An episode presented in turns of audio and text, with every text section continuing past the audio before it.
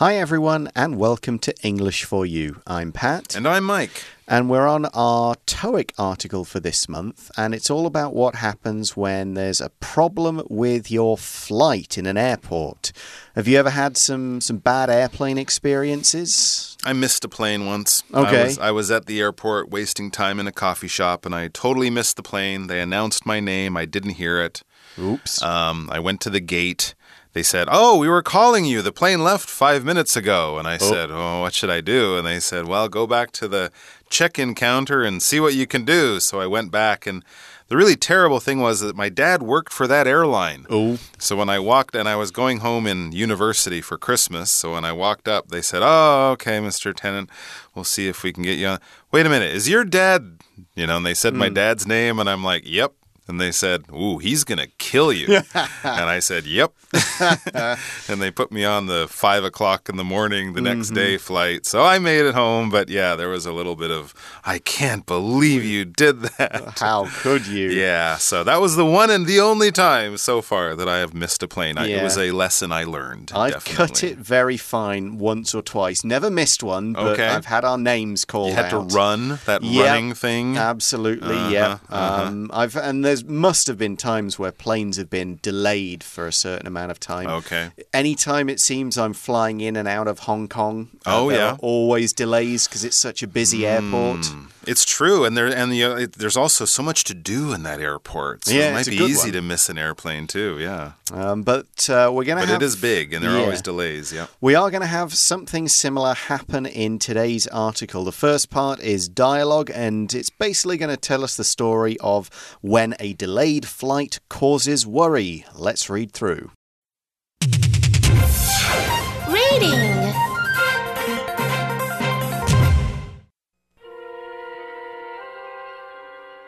Plane troubles. When a delayed flight causes worry. Attention passengers on flight 387 to Tokyo at 1:30 p.m. This flight has been delayed. Please talk to the agent at the boarding gate for more information. Excuse me. I'm supposed to be on the flight to Tokyo. Can you tell me what the problem is? Unfortunately, the aircraft had engine trouble on its last flight. We're working quickly to bring a new plane to the gate. However, it could take about three hours. Three hours? I have to be at an important dinner meeting with some clients at 7 p.m. I could lose their business if I'm not there. I do apologize, but we must guarantee your safety. I see there's a 3 p.m. flight. Can you put me on the waiting list? That flight is fully booked, so it's doubtful you'll get a seat. For crying out loud! Is there nothing else you can do? You can take the 315 flight on Tokyo International Airways. However, they're not our partner airline, so you'll have to buy a separate ticket. Fine, I'll do that but I'm going to complain to your headquarters. So we start off the article and we see there is an airport announcement, something that uh, you'll hear often when you're in the airport and you should always listen to in case it's about your flight. The announcement is Attention passengers on flight 387 to Tokyo at 1:30 p.m.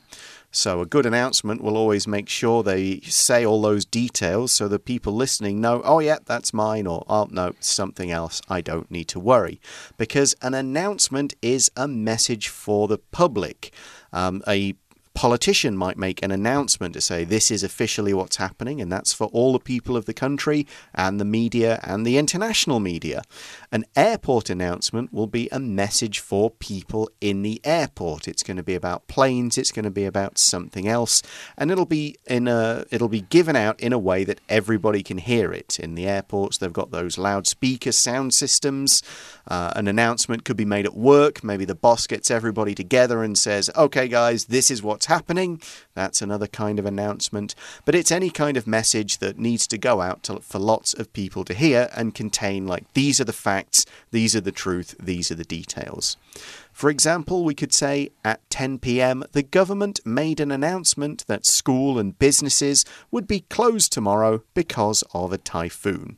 Of course, that's a pretty important announcement to make so everyone knows okay, no work tomorrow, get some supplies in, block up our windows, make sure the water doesn't come in, and let's take a day off. That's right. Now, that kind of announcement will probably be on the television news, on the radio. They'll they might send a message out to your uh, your phone or mm -hmm. something like that. Of course, in an airport, it's over the public address or the PA system. Uh, they might have a little tone, right, like a bing, bing, bing, yeah. and then you hear the announcement. So that you know, just pay a little attention. If you're early for your flight, if everything's fine, it probably won't bother you. But if you're like Pat or I and you're running through the airport because you have three minutes to get to the plane, these announcements, announcements can be very important.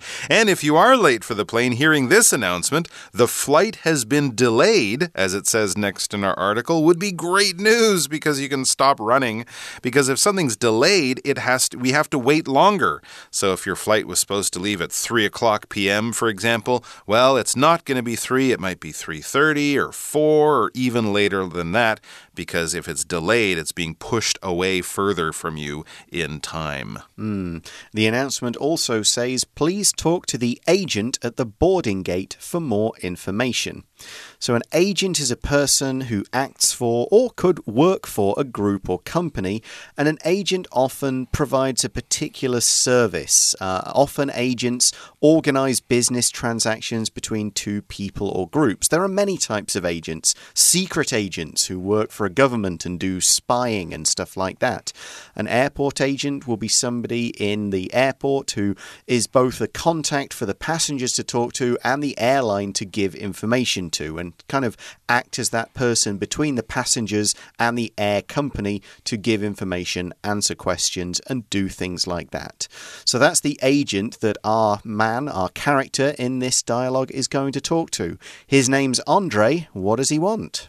All right, Andre says, Excuse me, I'm supposed to be on the flight to Tokyo. Can you tell me what the problem is? So Andre was obviously listening. He heard this announcement over the PA system in the airport saying that this flight, his flight, 387 to Tokyo, has been delayed. So he wants to know more. So he was supposed to be on this flight. He's registered, he's checked in, he's booked on the flight, and he wants to know what the problem is. You know, why is it delayed? Delayed, but more importantly, how long has it been delayed? When will the uh, the plane leave now? What is the new time for the plane to be taking off or departing? And the agent has some information for him. Yes, he explains what's gone wrong and says, unfortunately, the aircraft had engine trouble on its last flight. Oh. Now, the adverb unfortunately means kind of sadly, unluckily, and we often put this at the start of a sentence when we want to tell somebody that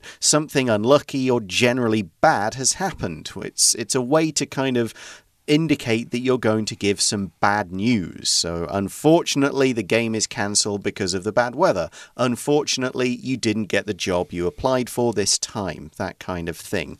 So, here we find the aircraft had engine trouble. Maybe it had some problems flying and it needs repairs, so it's obviously not safe for people to fly in it. Yeah, there you go. So, a problem with the plane, or maybe a problem with the weather. These are probably the two most likely reasons your flight might be delayed. In this case, with a plane having problems, basically a broken plane, the agent says, We're working quickly to bring a new plane to the gate. However, it could take about three hours. So, I guess the engine trouble on the, uh, the plane that uh, Andre was supposed to take is, is too serious for them to fix quickly. They need to find a new plane. Well, well, airlines often do have more than one plane, um, but it might not be just sitting there right next door. They might have to wait for the plane to arrive from another place, another airport, have time to clean this new plane, you know, get it ready for passengers to get on to. So, three hours is the delay. They'll have to wait three hours. And Andre, I think it's safe to say, isn't happy about this news. No, he says three hours? Whoa. And then he explains why this is a problem. He says, I have to be at an important dinner meeting with some clients at 7 p.m. Ah. So if the plane was supposed to take off at 1:30, it's going to take a few hours to get to Tokyo, but he still should have time for it to land. He goes through the airport, gets to the dinner for 7. That's pretty reasonable. But if the plane's not going to leave until 4:30 p.m., he won't even probably get to Tokyo by 7 p.m. So we know he's going to miss this meeting and his clients may not be happy. A client is another way to say a customer, but we especially use it for some kind of service business or any kind of sales business where you're kind of treating that person as an equal more than just somebody who comes in and buys your stuff. A customer generally wants to be in the store. They know what they want, they come in, they get it, or maybe they ask a few questions. But a client is someone you need to kind of treat well and be nice to because they're likely to spend a large amount of money. They're maybe going to make some kind of sales deal, something like that. They're not just a regular person who comes off the street and buys something in a shop. These are almost like business partners. And you probably have a longer relationship with Right. the client too, right? Not just hmm. one time buying and selling one thing. Exactly. So we see an example here. After appearing on a TV show, the hairdresser got many new clients. They saw him or her. They thought, wow, that person cuts hair really well. Let's go to their salon. And so lots of new clients or people who would continue to come back to that hair salon wanted to come and sign up and say, hey, please cut my hair. Yeah, they probably know each other's names, maybe have known each other, or the person gets their haircut there for many years, you know, so it's more of a relationship. Also, we would say lawyers have clients, Yes. right? Real estate agents or something like that. If you're buying and selling property, you would definitely have a client. So it's a more involved type of business relationship.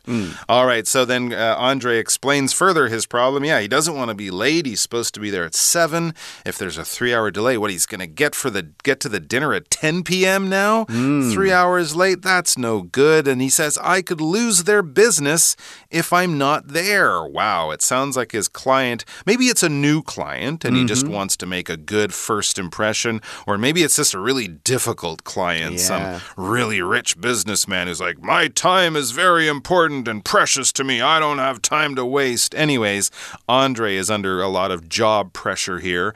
Being late could be big trouble for him. So that's why he's upset and he's kind of complaining a lot because this is a lot of trouble. Hmm, but the gate agent says, I do apologize, but we must guarantee your safety. Yeah, that's a good point. Uh, when you use do in this way before another verb, it's used for a bit of emphasis. It's meant to show that you're really being genuine or something is really happening. So instead of just saying, I apologize, he's saying, I do apologize. This is like extra polite language to show you're being sincere. And he also says we need to guarantee your safety and, of course, the safety of everybody on the plane. To guarantee something is to promise that thing, to say you're going to make sure something happens, that nothing is going to go wrong, to say this is 100% what is going to be the result.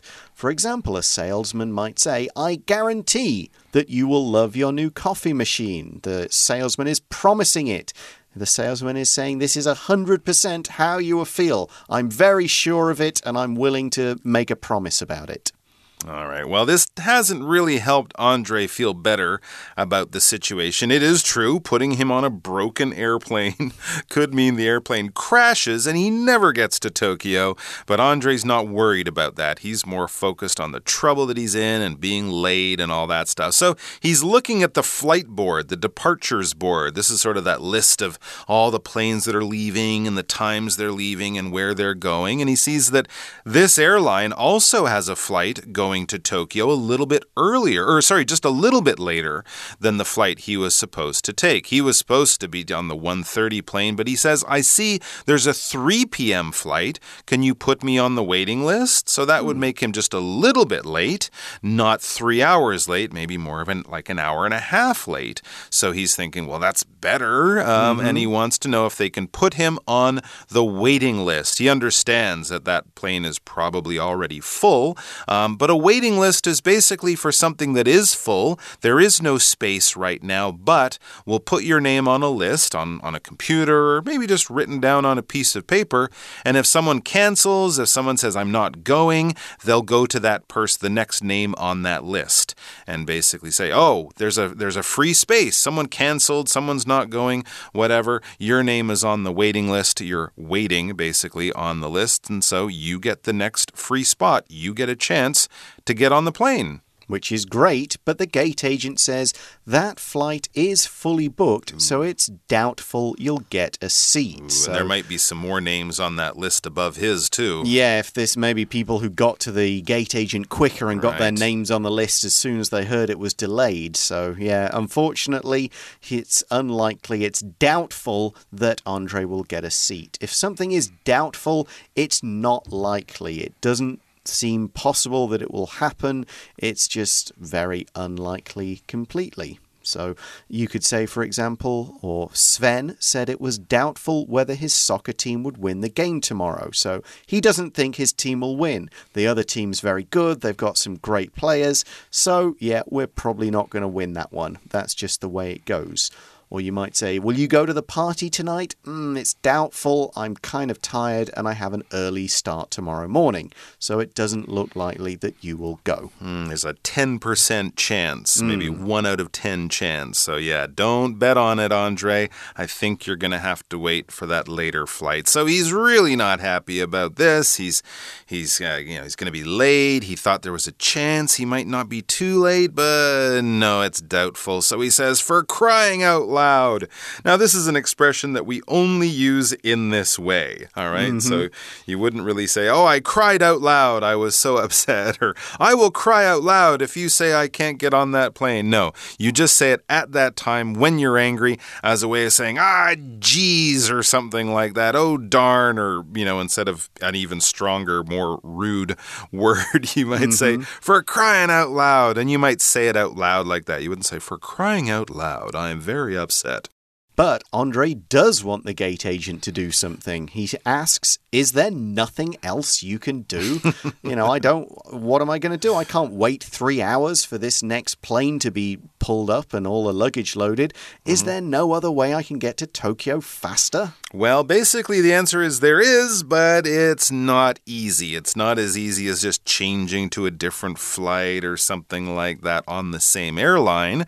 It's uh, the gate agent says you can take the 315 flight on Tokyo International Airways. Mm -hmm. Now, by saying it that way, it's giving us the idea that this flight is a little bit later, 315, not too bad, but on a different airline or a different airways. Okay, airway, airline. This is basically a plane company company. They have airplanes, they sell seats and tickets, and passengers, tourists, business people, whatever. If you're flying from point A to point B from one city or one country to another, you take an airline. And often they use airways. We wouldn't say I work for an airways, we would say I work for an airline, but often in the name, British Airways mm. is an airline based in the UK um, that flies a lot of planes into London and around the world. So we call, don't call it British Airlines, we call it British Airways, all right? But other other places, China Airlines mm -hmm. is doesn't use the same term. But basically it's one of these plane travel companies. Exactly. But a different one yeah. than the one he's already trying to get that he's already paid for. Exactly. And the gate agent explains this, saying, mm. however, they're not our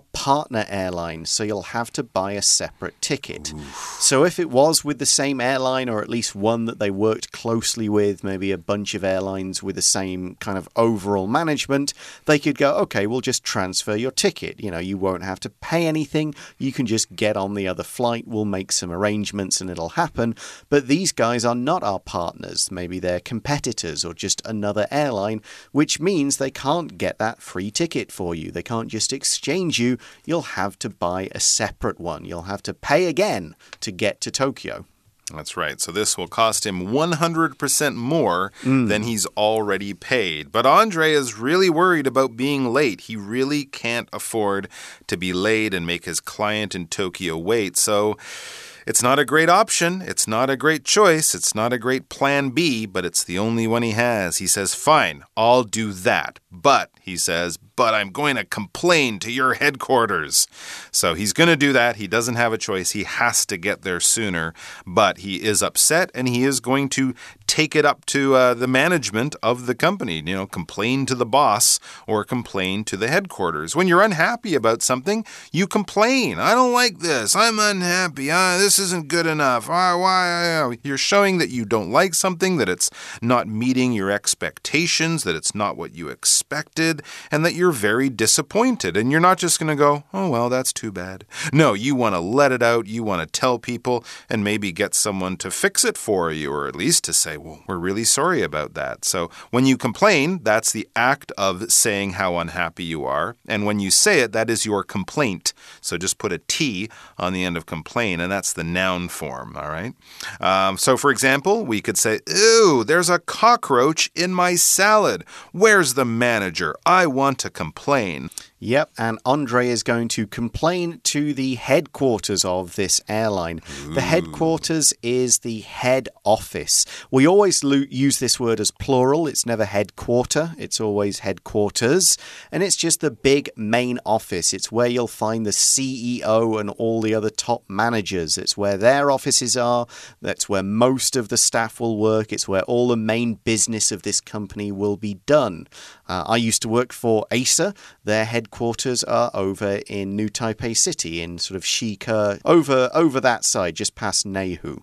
So that's their headquarters. They might have other offices around the city or the country or in other countries, but the main office, where the bosses are, where all the stuff is decided and done, that's headquarters.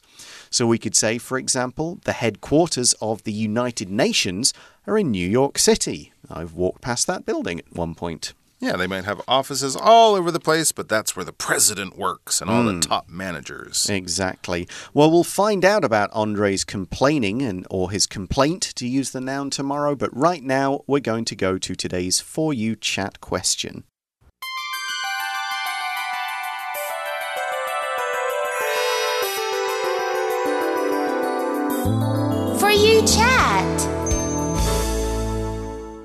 So the question is kind of about Andre's behavior. So it's when a bus or plane is late, do you think it's fair to get mad at the workers? What is the best way to talk with them when you're upset? Hmm, good question. Is it fair to get mad at the workers? Maybe.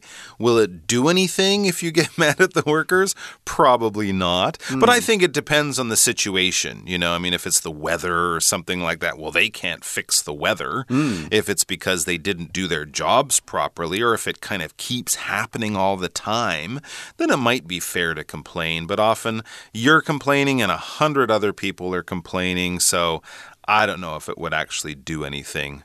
Um, but if they do make a you know a mistake, like they just forget to put your name in the computer, mm. then yes, it's definitely fair to complain. But absolutely for a broken airplane or you know a, a storm or a delay or something like that, just you know things happen and the plane uh, is a little bit slow in arriving. I don't know. I mean, it's you know one of those things. Yeah. call that an act of God. Right. It's. I mean, it's maybe not fair, but it maybe does make you feel good. It might make it. you feel better. Yeah, and yeah. that's why people do it. I think for five and minutes or most so airlines will say, We're really sorry, and here's a free meal or something yeah. like that. But I don't think it's going to make the plane suddenly, you know, fix itself or yeah. something like that. I think the best way to talk with them is probably to be, you know, to be patient and to be mm -hmm. understanding. And yeah. then you're probably, you know, if someone was really mean to the airline workers, they might mm -hmm. put your name at the bottom of the waiting list and keep it there. Ooh. But if you were nice and understanding and showed them that this was, you know, a real problem for you, maybe they'd be nice to you and go out of their way to sort of help you out a bit more. Usually, what I do is just find some other traveler, look at them, and roll my eyes and yeah. make jokes about what a bad airline this is, and then right. you feel better. Exactly, because you're not alone. yeah. So there you go. The be- probably the best way is uh, not to not to do anything too stupid because you're only likely to make things worse, not make things better. True. Okay. So well, that's the end of today's article. We'll read about Andre's complaint tomorrow, but for now, see you later. Bye. Take care. Plane troubles. When a delayed flight causes worry. Attention passengers on flight 387 to Tokyo at 1:30 p.m. This flight has been delayed. Please talk to the agent at the boarding gate for more information. Excuse me, I'm supposed to be on the flight to Tokyo. Can you tell me what the problem is? Unfortunately, the aircraft had engine trouble on its last flight. We're working quickly to bring a new plane to the gate. However, it could take about three hours. Three hours? I have to be at an important dinner meeting with some clients at 7 p.m. I could lose their business if I'm not there. I do apologize, but we must guarantee your safety. I see there's a 3 p.m. flight. Can you put me on the waiting list? That flight is fully booked, so it's doubtful you'll get a seat. For crying out loud! Is there nothing else you can do? You can take the 315 flight on Tokyo International Airways. However, they're not our partner airline, so you'll have to buy a separate ticket. Fine, I'll do that. But I'm going to complain to your headquarters. Vocabulary Review Announcement The camp leader made an announcement at 6 p.m. to tell everyone to come to dinner. Client Linnea met with a new client yesterday and got him to agree to buy our products. Guarantee This restaurant makes the best food I've ever had. I guarantee you'll love it too. Doubtful. It's doubtful that John will come to school today since he was so sick yesterday. Complain. After the workers at the shop were rude to the woman, she called their company to complain about them. Headquarters. At the superheroes' headquarters, they discussed what they would do to stop their new enemy. 智慧小补帖。 Agent. Unfortunately. Airway.